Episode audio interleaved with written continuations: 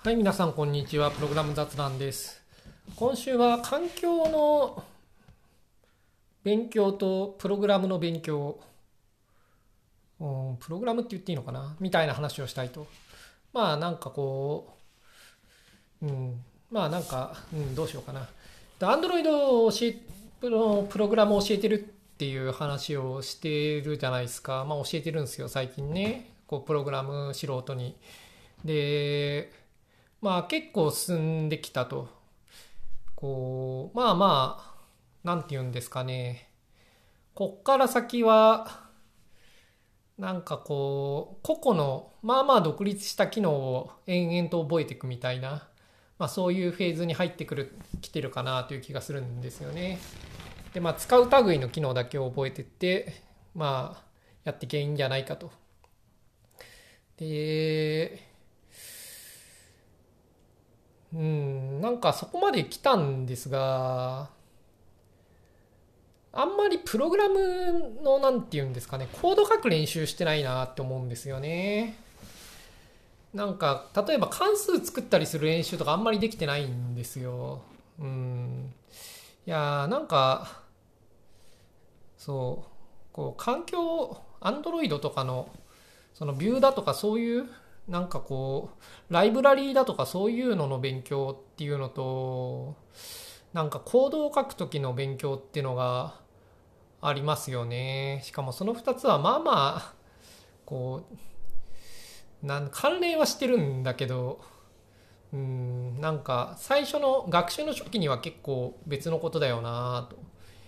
いうような話をしたいってことですね。で、やっぱこう、システムの、まあ、要するに UI プログラムとかそういうふうになりがちですよね。そのビューだとか、そういうツール、なんかウィジェットとかの機能が高機能すぎるんですよね、基本的に。高機能すぎるとか高機能なんですよね。で、だからそれらで、まあ多くのことができてしまうと。で、逆にそれらを覚えるのは結構難しいと。で、まあ逆にそれらを覚えてしまうと、コードを書くところはそんなに多くないみたいな。うん。まあ多くないっていうのは嘘なんですけどね、その、かなり複雑にしないと問題を、うん、コードを書く余地があんましないってことですね。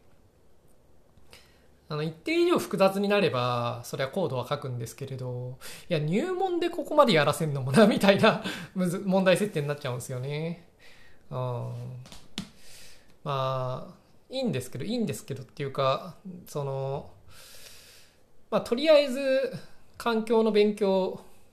をある程度やって、まあ、大体分かったかなってなってから、コード書く方の勉強すればいいんで、なんか、うん、それ自体は、まあ、そういうもんかなって思うんですけれど、いや、なんか、思ったより、この2つは、分かれてるなと思うんですよね。いや、なんとなく、両方ちょっとずつやりながら進んでいくかなと思ったんですよ。この、あの、この講座を作り始めた時は。で、まあ実際、まあまあ、前半はそういう感じに進んでたと思うんですよね。コードを書くっていうのと、その、環境を覚えるっていうのが、まあ半々ぐらいで進んでって、うーん、ただ、その2つのつなぎが良くないというフィードバックというか反応はまあそれなりに得られてて、しばらくコードのこう勉強した後に環境の方に戻るとそのつなげられないと。その両者の知識をうまくこう合わせてこう組み合わせた問題を解こうとすると全然解けなくなるっていうまあ、そういうことはまあ見られていてまあそうかっていうのはまあそうなんですけどだから、まあつなぎはなんかもうちょっと工夫しないといけないなという気はしてるんですけれどまあそれはいいとしていやなんか、うん、そういう話をしたいと。で環境を覚えるのってプログラムを教えてるとまあ環境の話ばかりになってしまうと最初の頃でプログラム初心者はだから最初環境を覚えるわけですよね。でも、だまあ最初初心者がやることではあるんですけれど、環境を覚えるって結構難しいと思うんですよね。うん、そのライブラリーだとか、何ていう、うん、そう、環境を覚えるのは結構難しいと思う。あの、新しいプログラム言語を覚えるぜ、っつって、なんかこう、言語の本を読んで、その概念とかを理解するのは、あの、理解するだけならそんなに難しくないと思うんですよね。あの、ある程度のプログラマーになったら。どれか一つの言語をちゃんと理解していて、なんかこうメインで、その仕事をしている環境がちゃんとあって、でそういう人たちにとって、新しい言語を、なんて言うんですかね、理解するのはかなり容易だと思うんですよね。あの、使えるようになるのは容易とは限らないんですけれど、その解説を読んで理解するのは結構、うん、できると思うんですよ、みんな。でも、なんか、こう書いてみようと思うと、ライブラリーとかがなんか、ライブラリーだけじゃないですよね。なんかこう、その言語の流儀だとか、ライブラリーだとか、なんかそういうのがいろいろわからなくて、なんか、うん、実際にこう、その環境で何かを始めてみるっていうのはまあまあ難しいと思うんですよね。だから環境の勉強っていうのは、ある程度のプログラマーのベテランでも結構難しいと思うんですよね。うん。と思うんですけど、どうですかね、皆さん。いや、というのは、自分はめちゃくちゃ得意なんですよね。新しい環境を覚えるの。うん。これは、多分、こう、昔、組み込みプログラマーだったせいだと思うんですよね。組み込みプログラマーっていうのは、なんか、大抵その何ですか、デバイスというかメーカーが独自に変な環境を作るんですよ。どいつもこいつも。しかもまあ出来が悪かったりするんですけれど。で、それを理解して、その上でなんかコードを書くんですよね。で、そういうことをすごくたくさんするんで、組み込みプログラマーは。案件ごとにやるんで、まあ案件ごとっつうのは大げさだけど、それでもまあすごい何度も何度もそういう環境をの勉強をするんで、普通のプログラマーよりも新しい環境の勉強する機会が多いと思うんですよ。例えば Windows の勉強するじゃないですか。まあ Windows はあんましないか。例えば Web の、そうですね、Rails の勉強するじゃないですか。で、その後 Golang の勉強するじゃないですか。で、 Rustの勉強するじゃないですか。で、Next.js とかの勉強するじゃないですか。まあ、 Reactの勉強とかするじゃないですか。まあ、そんなもんで、Web の話なんて、まあ、大体終わりですよね。まあ、それは言い過ぎだけど、なんて言うんですかね、こう、そんなに数ヶ月に一回新しいのを覚えていかないと、数ヶ月に一回新しいものに出会うという類のもんではないですよね。一個その環境を覚えたら、まあ、2年ぐらい、3年ぐらいは使っていけるようなもんですよね、普通。まあ、もっと長く使える場合もあるだろうし。で、1年に1個覚えてりゃ、まあ、むしろよく勉強してる方というか、例えば Android のデベロッパーが iOS を覚えるみたいなのを3ヶ月に1回やるって感じはしないですよね。数年間 Android をやった後に、まあ、次 iOS をやるみたいな、そういう感じになるじゃないですか。でも、組み込み開発とかは案件ごとなんで、まあ、案件1個がどんだけかかるかっていうのは、状況次第なんですけれど、いや組み込みしかもね、ポシャるんですよね。うん。だから結構1ヶ月ぐらいやって案件が潰れるんですよ。そしたら次の案件に行くんで、だから本当に数ヶ月に1回、2、3ヶ月に1回ぐらい新しい環境を覚えるっていうのはそんなに珍しいことじゃないんですよね。で、もちろん、その、そういうのって、まあみんなある程度似通ってるというか何種類かしかなくて、うん、だからこう、ある程度学ぶと新しいのっつってもまあ、ほとんど知ってるのに紐付けて終わりって感じなんですけれど出来が悪い出来の悪さはね環境ごとに違うけれど、うん、だからまあ新しいのを勉強するって感じじゃないけれど。でもまあ何て言うんですかねこのやる気なく書かれたドキュメントとやる気なく書かれたサンプルコードをもとになんかいろいろと調査をして理解していくっていうのはまあそれが仕事のなんかかなりの部分を占めてたんで自分はだ組み込みプログラマーは新しい環境を覚えるのは得意だと思うんですよね。ただ、こう、そういうのってしょぼいのが多いんで、なんかでかいごつい環境を覚えるのは苦手なことが多いと思うんですよ、組み込みプログラマーはね。ところが自分はその後、まあ MS 行ってすごいでかいものばかりをこう触っていたのでなんかそのハイブリッドの結果新しい環境を覚える能力はかなり高い方だと思うんですよね。しかもまあその後もフリーランスでね働いてるんでね案件案件つうかその仕事が終わって次の仕事に行くと基本的には全然別の会社の別のなんていうかシステムの上で働くんでこう真面目に働いててしかも短期の仕事の場合は1年に1回ぐらい新しいのをやることになる。まあもうちょっと多いこともある、うん、1年の初めの方にこれをやってその後しばらく34ヶ月休んででその後もう1回働いてみたいなことをやると1年に2回ぐらい全然違う組織の全然違うことをやる。しかもまあ自分は結構仕事を受けるときに、うん、同じような仕事あんまり受けないことが多いんでなんか全然違うことをやり始めたりすることは結構多いと、うん、なんでこうフリーランスであるっていうのもあって、うん、なんかそういういろいろなことの組み合わせにより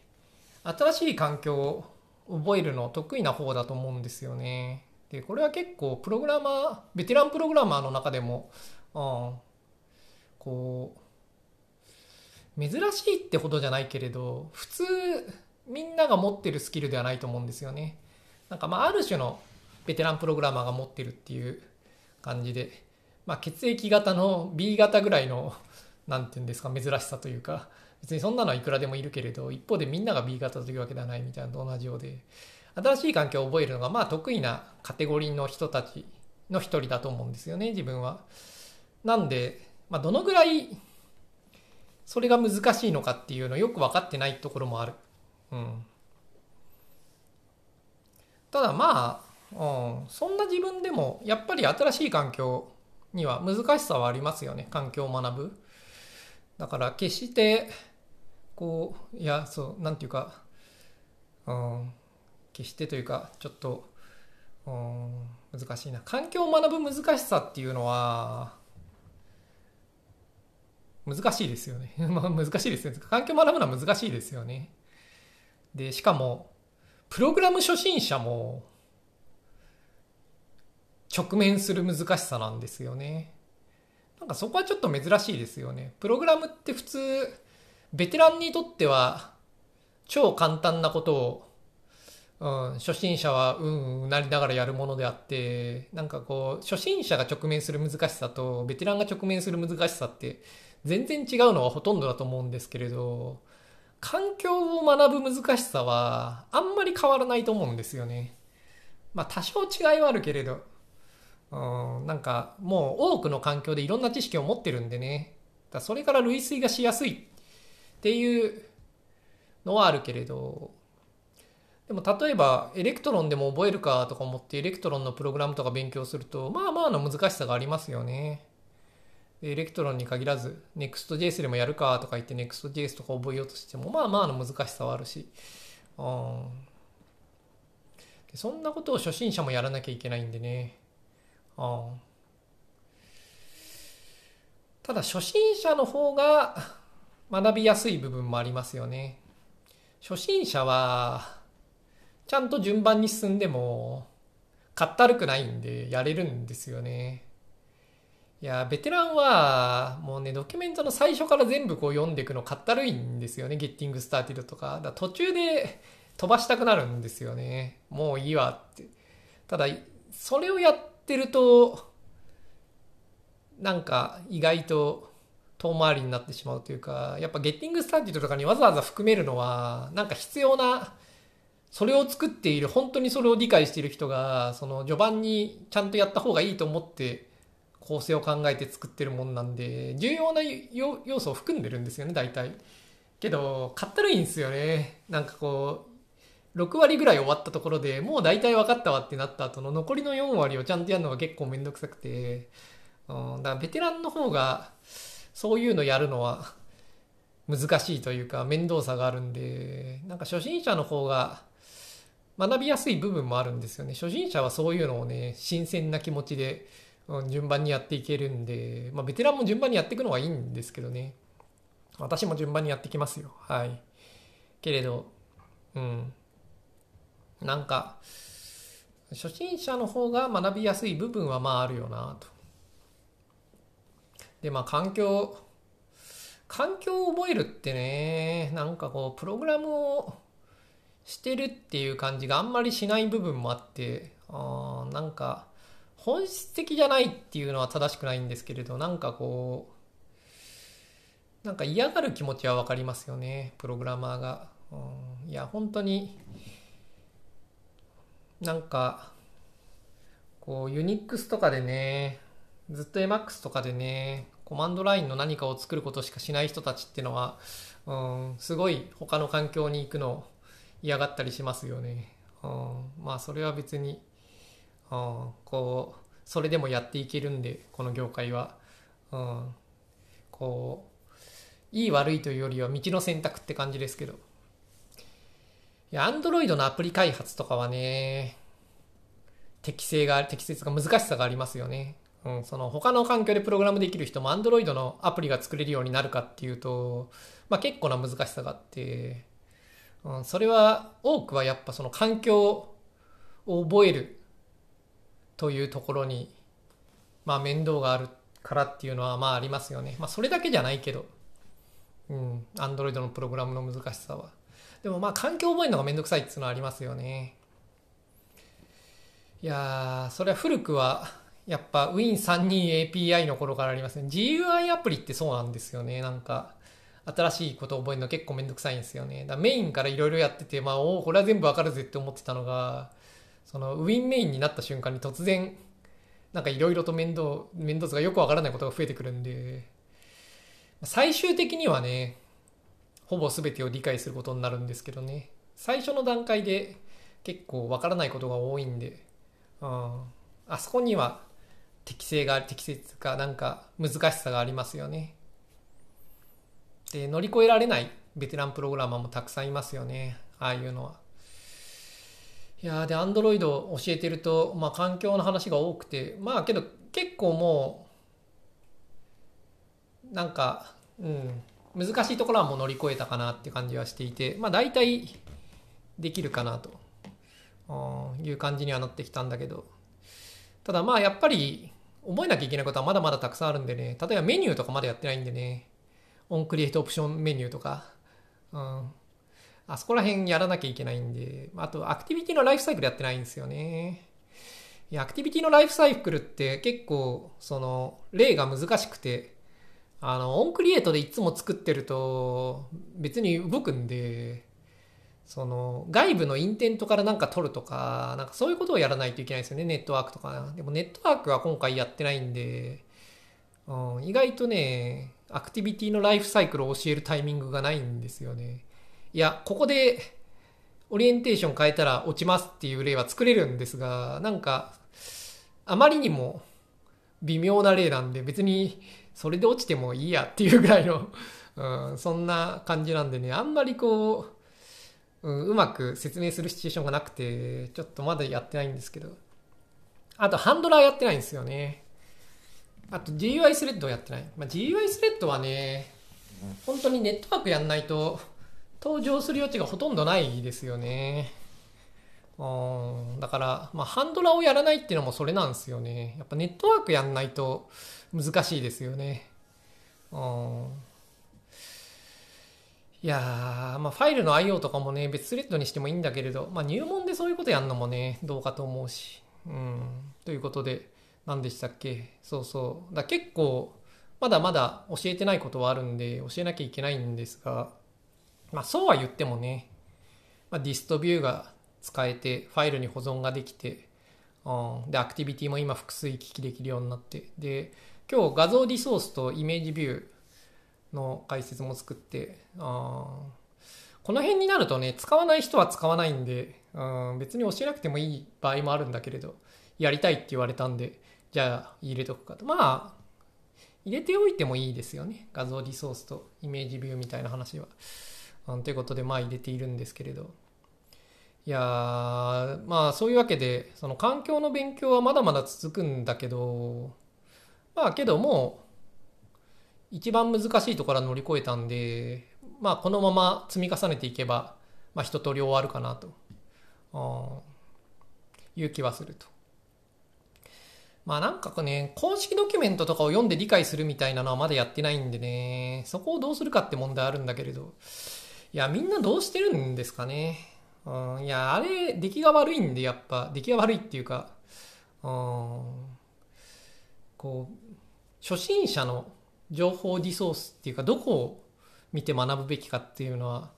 自分あんま知らないんでね、うん、自分は公式ドキュメント、ソースコードを読んで全てを理解してしまう人なんで、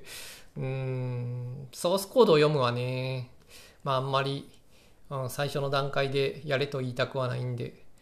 でもまあ、それやんないとね、あの公式ドキュメントじゃ意味がわかんないからね、うーんって感じで。いやー、ねいや C シャープはね、MSDN だけでいいんすけどね、ほんとね。いや、ちゃんとエグザンプルもついてるし、ちゃんと全 API にちゃんとそのドキュメントがついてるんで、いやー、ほんとね、そうなんですよ。いや初心者にはやっぱりね、向こうの方がずっと楽ですよね。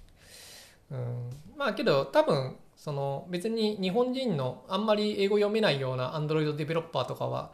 なんかどうにかしてると思うんでなんかこういざという時に参照するようないい本とかがあればいいと思うんですよね。多分あると思うんですよね。そういうの、うん、これに大体のことが載っていていつもそれを見ながらやってるみたいな、うん、ただねああいうのって本当 Android のバージョンの影響がすごいあるんで今どうどういう内容なものを使うべきかっていうのが結構難しいんでね、それを本屋で選ばなきゃいけないんですよね。まあ選んでくれいいんだけど自分が。選ばせるのは難しいですよね。うん、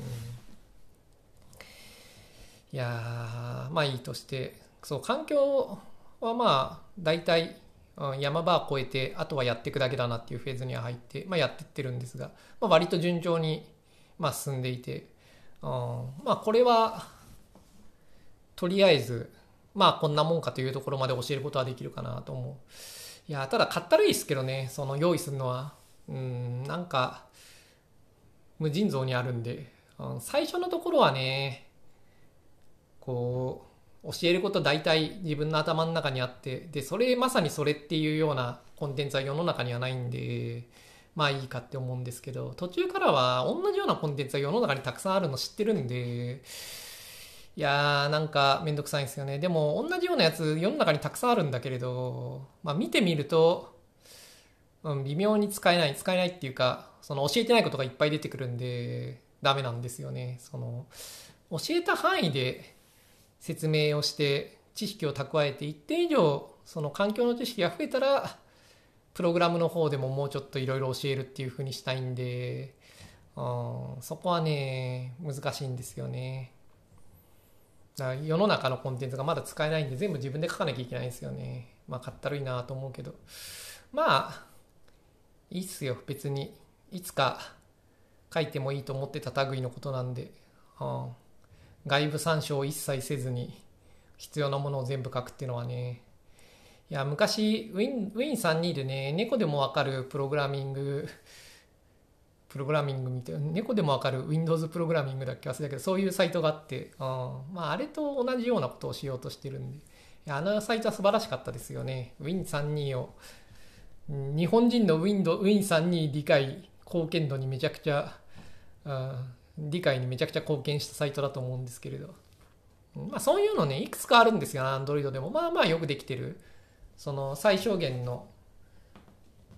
内容でサンプルをいっぱい並べてるってサイトがあって、まあ、もう少し勉強が進んだらそういうのを使っていけるようになると思うんで、まあそこまでいったらね、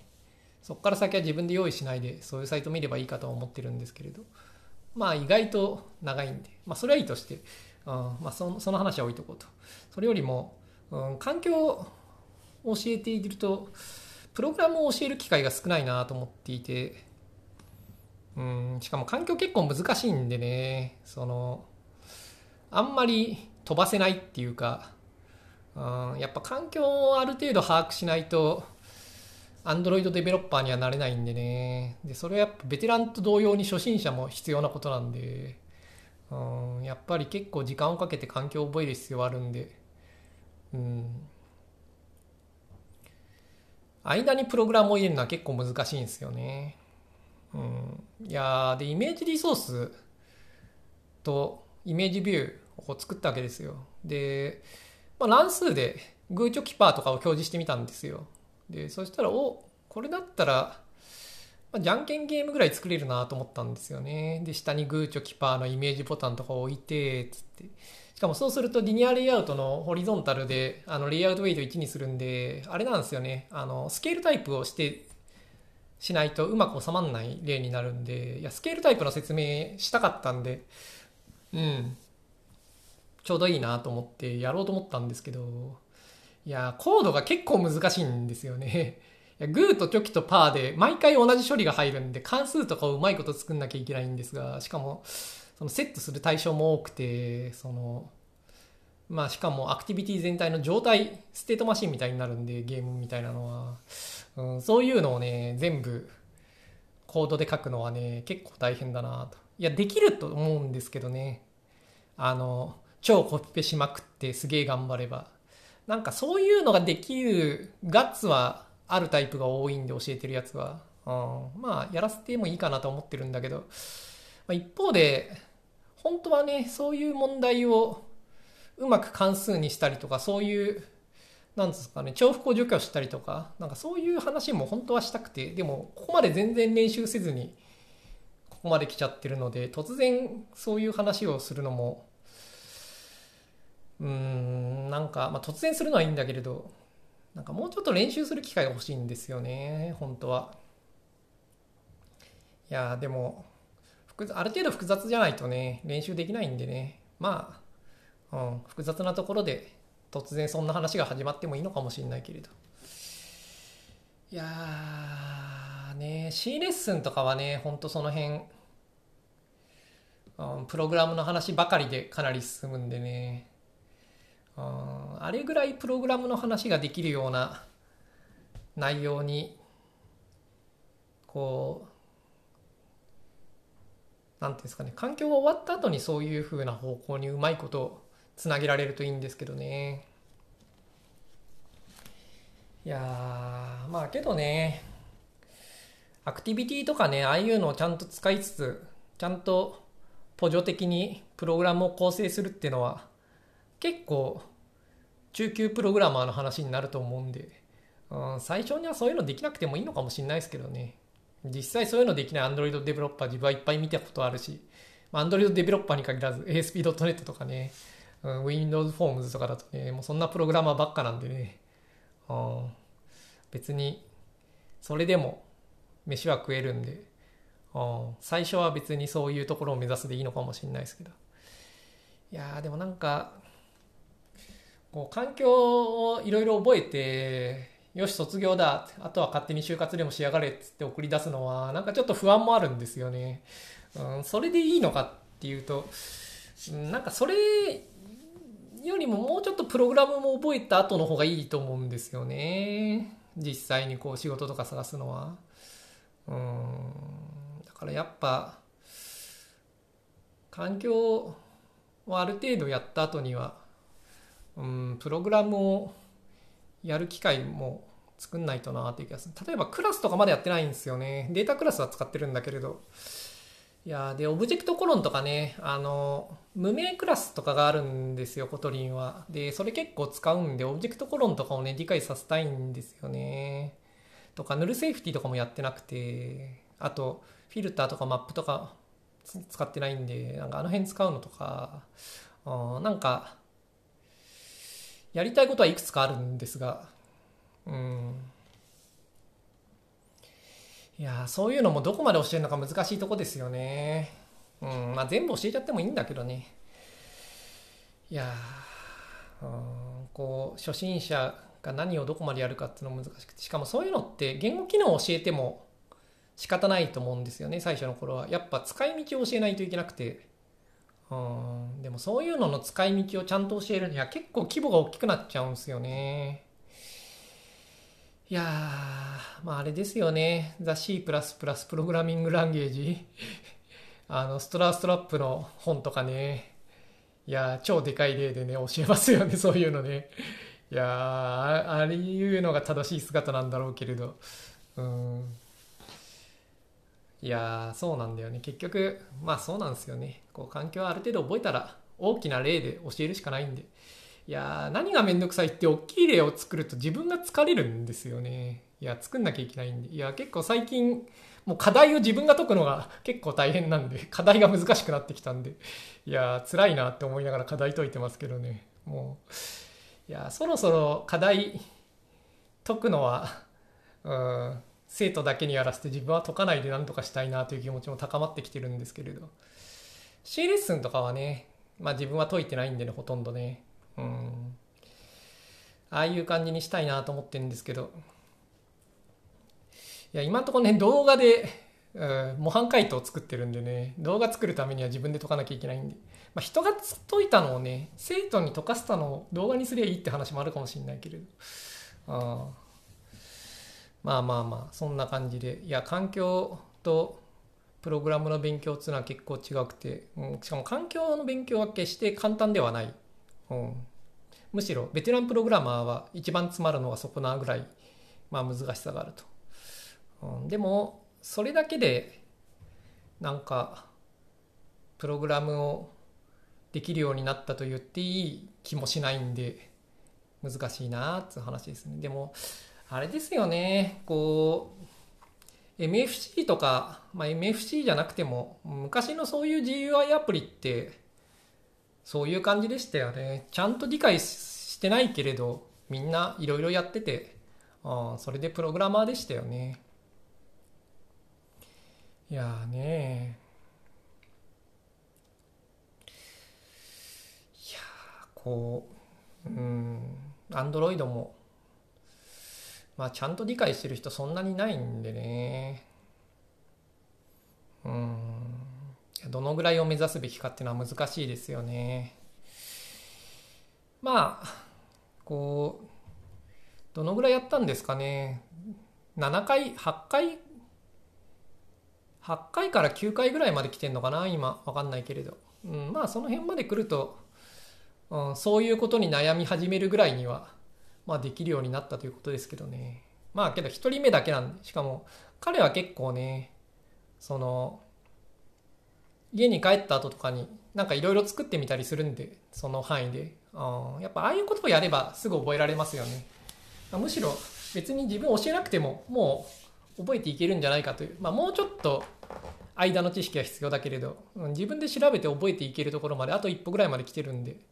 うん、そこまでいったらもう勝手に覚えていくことはできると思うんですけどね。まあ、他の2人はまだ、うん、最初の方なんで、ディストビューを乗り越えてないんでね、やっぱディストビューを乗り越えるか乗り越えないかのところはね、大きな壁ですよね。うん、いやなんで、うん、全員がちゃんと立ち上がるかはまだ分かんないですけど。いやでもまあ、うん。そんなわけで環境の勉強が結構進んできたとそろそろプログラムの方もプログラムもね言語機能を教えるっていう問題とプログラムを教えるっていう問題があってそれやっぱ違うことですよね結構。で言語機能を教えなきゃいけないんですよね。プログラムを教えるは自分は結構やってるんですが言語機能を教えるはあんまりやってこなかったんでね。言語機能を教えるのかったるいなとも思うけれど。あいやそうなんだよな。だから言語機能とプログラムを教えなきゃいけないですよね。プログラムっていうのはそのだから重複をねなくすとかそういう話ですよね。うん。ということでまあどう教えるのかが定まってないですがまあ環境の勉強は割と終盤に入ってきたってことなんですかね一番の先頭は。まあそうは言ってもね、教えてないことも結構あるんでね。いややっぱハンドラーとかね、やっぱネットワークがないと教えれないことは結構多くて、ネットワーク使わないとなと思うんだけれどね、アンドロイドでネットワークどうですか？いや、レトロフィットとかでいいんじゃないかって気もするんだけど、いや、レトロフィットとかね、アノテーションつけてね、インターフェースがバンと出てきてね、なんだこれはっていう話になりますよね。もっと HTTP ゲットとかを普通に組み立てて送ったりする。てかあれですよね、やっぱこう、コマンドラインとかでね、ゲットとかプットとか HTTP を勉強する機会がないと厳しいですよね。いや、どうしよっかなと、うん、思ってるんです。テレネットとかで教えりゃいいって話あるけれど。うん、まあ、 Kotlinで教えてもいいんだけどね。うん、って感じですね。はい。ということで、まあ、今週は環境の勉強とコードの勉強、プログラムの勉強っていうのがあって結構違うよなと。しかも環境の勉強はなんか大したことなさそうに見えるけれど結構大したことあってまあまあ難しいよなみたいな、うん、そういう話でした。はい。それではまた来週。